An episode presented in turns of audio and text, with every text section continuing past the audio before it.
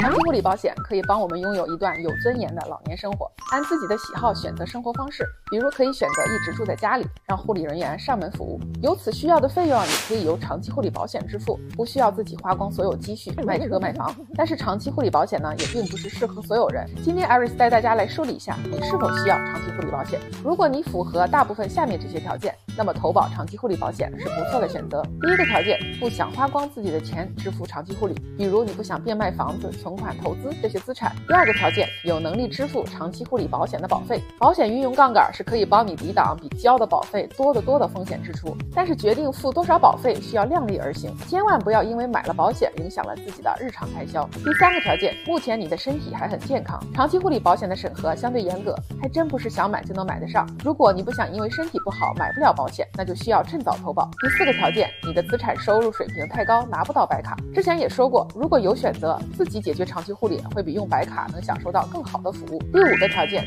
不想让配偶和子女承担照顾自己的重任。俗话说，久病床前无孝子，能用钱解决的问题，我们就尽量不给我们爱的人增加负担。下一篇视频带你了解不同年龄段的人应该如何选择长期护理保险。我是 Iris，关注我，教你买保险不踩坑。